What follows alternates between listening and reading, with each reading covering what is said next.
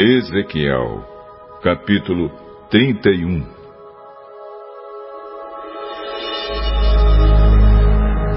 No ano décimo primeiro do nosso cativeiro, no dia primeiro do terceiro mês, o Senhor falou comigo. Ele disse: Homem mortal, diga o seguinte ao rei do Egito e a todo o seu povo Como você é poderoso, com o que posso compará-lo? Você é como um cedro no Líbano, com galhos lindos, cheios de folhas. Uma árvore tão alta que chega até as nuvens.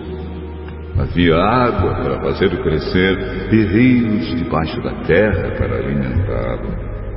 Regaram o lugar onde a árvore estava crescendo e fizeram com que ribeirões regassem todas as árvores da floresta. Por ter sido bem regado, o cedro cresceu mais do que as outras árvores, e os seus galhos ficaram grossos e compridos. Aves de todo tipo faziam ninhos nos seus galhos. Embaixo dele, os animais ferozes davam cria, e na sua sombra as nações do mundo descansavam. Como era linda aquela árvore, tão alta e com galhos tão compridos. As suas raízes chegavam até as correntezas profundas.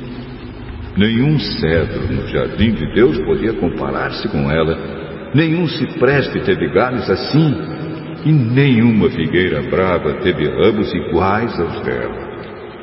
Nenhuma árvore no jardim de Deus foi tão linda como aquela.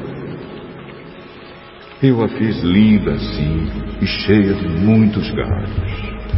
No Éden, o jardim de Deus, todas as árvores a invejavam.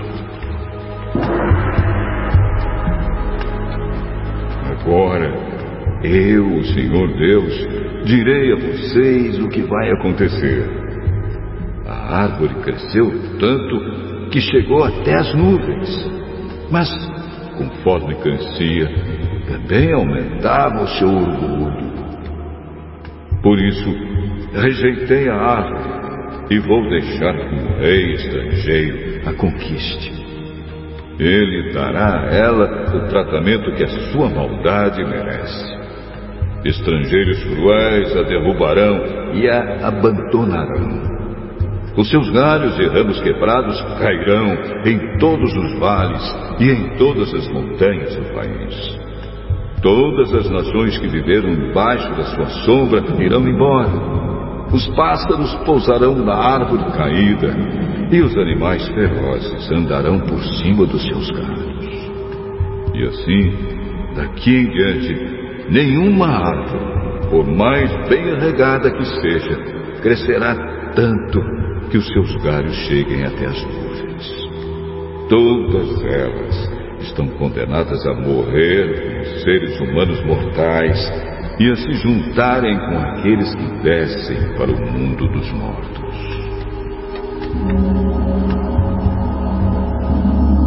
O Senhor Deus diz o seguinte: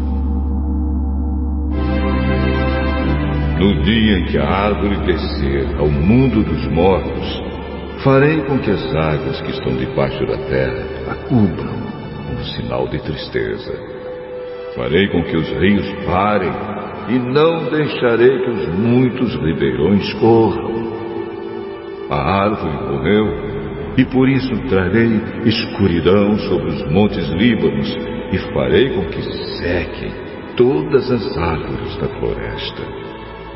Quando eu a lançar no mundo dos mortos, o barulho da sua queda abalará as nações.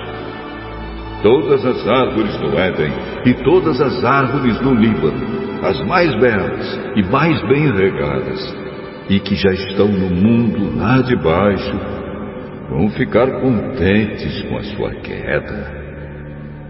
Elas irão com ela ao mundo dos mortos para se juntar com aquelas que já haviam caído e todos os que viviam na sua sombra serão espalhados entre as nações. A árvore é o rei do Egito e todo o seu povo. Nem mesmo as árvores do Éden eram tão altas e vistosas. Mas agora, como as árvores do Éden, ela descerá ao mundo dos mortos e se juntará aos que não foram circuncidados e aos que forem mortos na guerra. Eu, Senhor Deus, falei.